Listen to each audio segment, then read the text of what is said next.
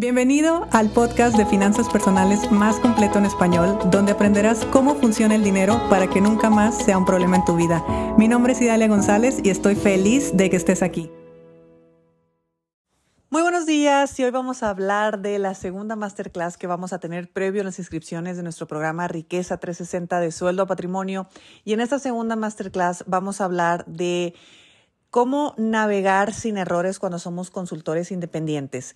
Una vez que nosotros decidimos ya a qué nos vamos a dedicar y que esta masterclass sobre todo va para personas o que ya iniciaron como consultores o ya tienen claridad que se quieren convertir en consultores o en prestadores de algún tipo de servicio, pero nada más. Son muy buenos conociendo su tema, lo dominan, son absolutos expertos, tienen muchísima experiencia en su empleo, en la empresa en la que trabajan o en la que trabajaron hasta hace poco, eh, pues obtuvieron grandes resultados y realmente son personas que han aportado muchísimo conocimiento, muchísimo talento a las empresas y en este momento ya quieren empezar a obtener clientes como clientes a otras empresas, poder trabajar por horas, poder cobrar de una forma distinta, poder, por supuesto, eh, alcanzar cierta independencia profesional pero pues no tenemos claridad de nada. Y créanme que yo soy la primera en decir que en el mundo financiero o se gana o se aprende. Y para ser independiente después de muchos años de ser emprendedora, creo que yo he aprendido bastante. Así que bueno, también he ganado, obviamente, pero he tenido muchos aprendizajes. Entonces, esos son los aprendizajes que vamos a ver en esta masterclass.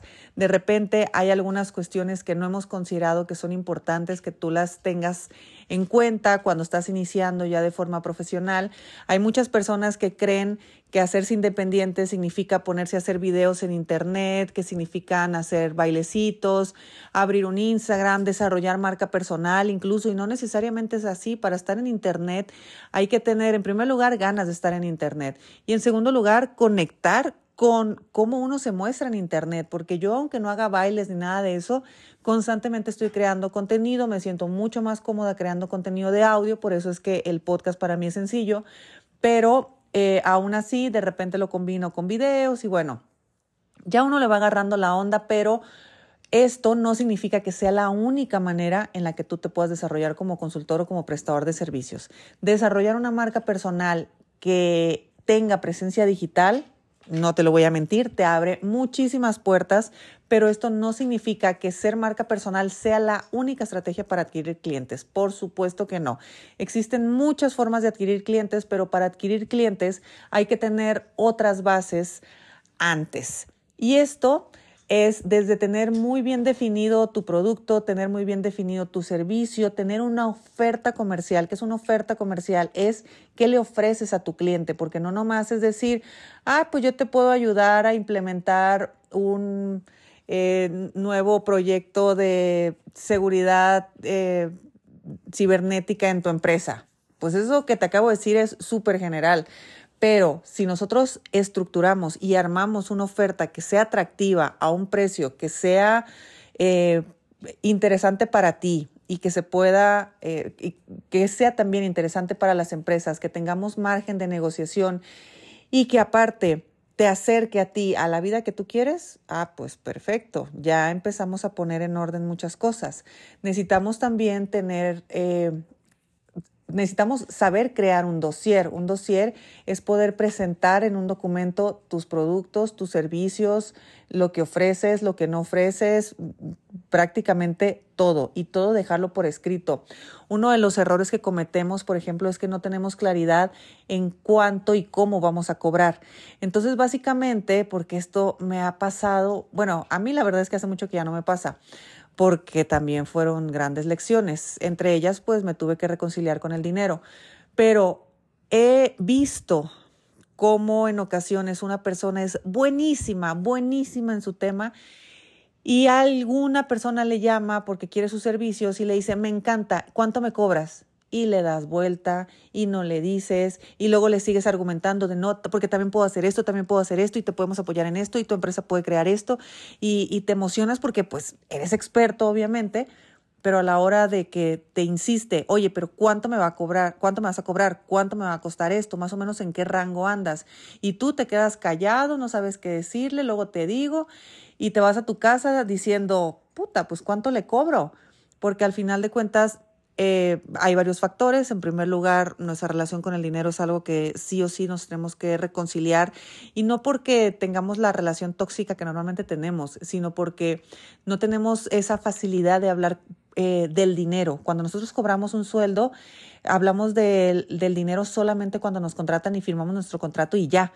Pero de ahí en adelante, rarísima vez se hace algún tipo de negociación, eh, se pide algún aumento y si se hace es en momentos puntuales, pero no es algo que estés hablando todos los días. Bueno, como profesionista independiente, como consultor, prestador de servicios, tú prácticamente todos los días vas a hablar de dinero, todos los días me encantaría que estuvieras mandando cotizaciones todos los días que estés negociando tu oferta, todos los días que estés aumentándole el valor a, tu oferta.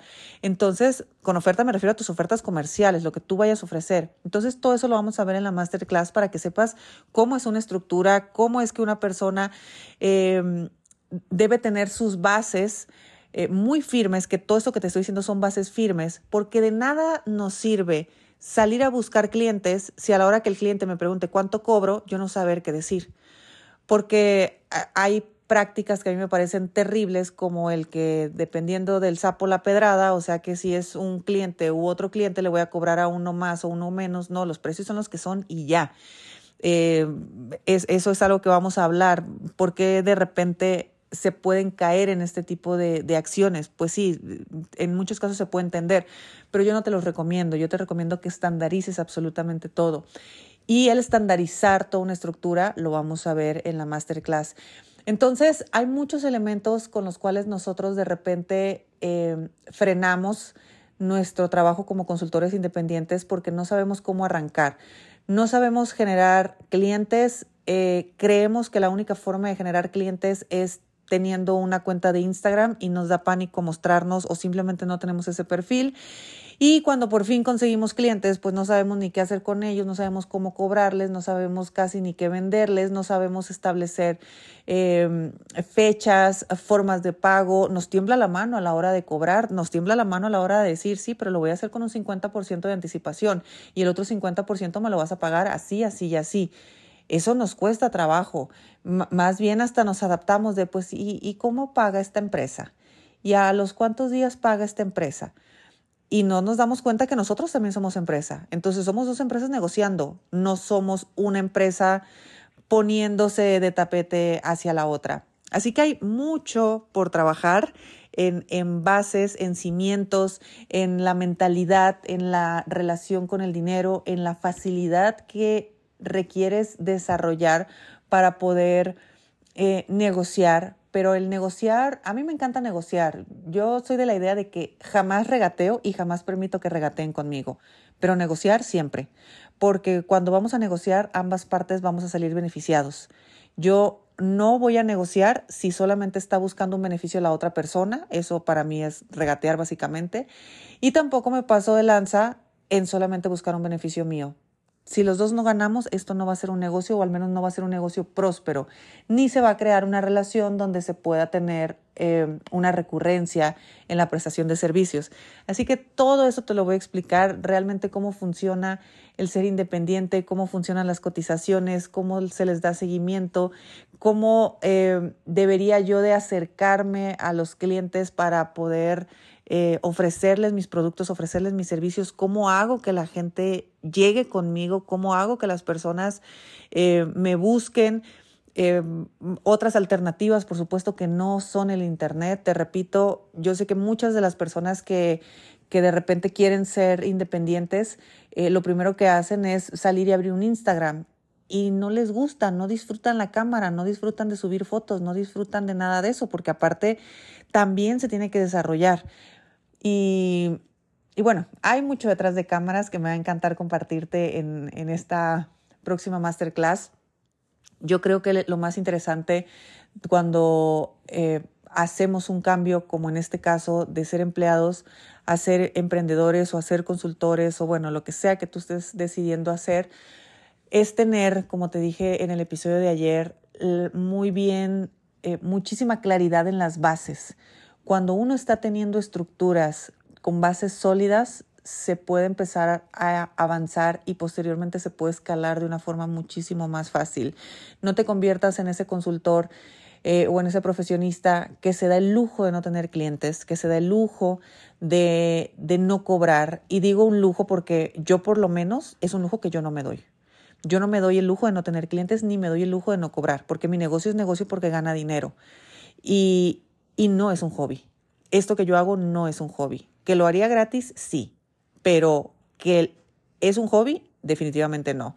Así que todo eso los vamos a ir solucionando punto a punto. Te voy a decir todo el detrás de cámaras, cómo sí es fácil conseguir clientes, cómo no es fácil conseguir clientes, cómo realmente uno puede cerrar tratos qué tipo de contrato hacer con las personas, eh, de qué se tratan los contratos, por ejemplo, de prestación de servicios profesionales, qué debe de tener un contrato. Bueno, ahí me va a salir la, la abogada ahí que tengo bastante eh, dormida dentro de mí, pero a veces despierta. Seguramente en esta masterclass va a despertar. Así que bueno, va a estar súper interesante. Va a ser el próximo 6 de marzo a las 7 de la tarde, hora de la Ciudad de México, por Zoom, por supuesto. En nuestro grupo de WhatsApp, ahí vas a recibir el link de, de ingreso y demás. Te estoy dejando la, la, liga aquí en, en, la descripción de este episodio para que vayas y te registres. Eh, va a ser una masterclass que ojalá puedas estar en vivo para poder contestar en vivo todas las dudas que puedas tener. Sin embargo, claro que las masterclass también van a estar grabadas, pero ahora sí que tanto la emoción del momento como pues el, el poder compartir tú y yo un, un momento 100% en vivo y poder contestar las preguntas que puedas tener en ese momento, yo pues me encantaría que, que pudiéramos eh, que, pudiéramos estar ambos ahí eh, de forma simultánea, en vivo en estas masterclass. Así que bueno, yo te mando un fuerte abrazo, espero que tengas un excelente día y nos escuchamos mañana. Si te gustó el episodio de hoy, compártelo con quien crees que necesite escucharlo. Sígueme en mis redes sociales arroba Idalia González MX en Facebook e Instagram. Suscríbete y nos escuchamos mañana.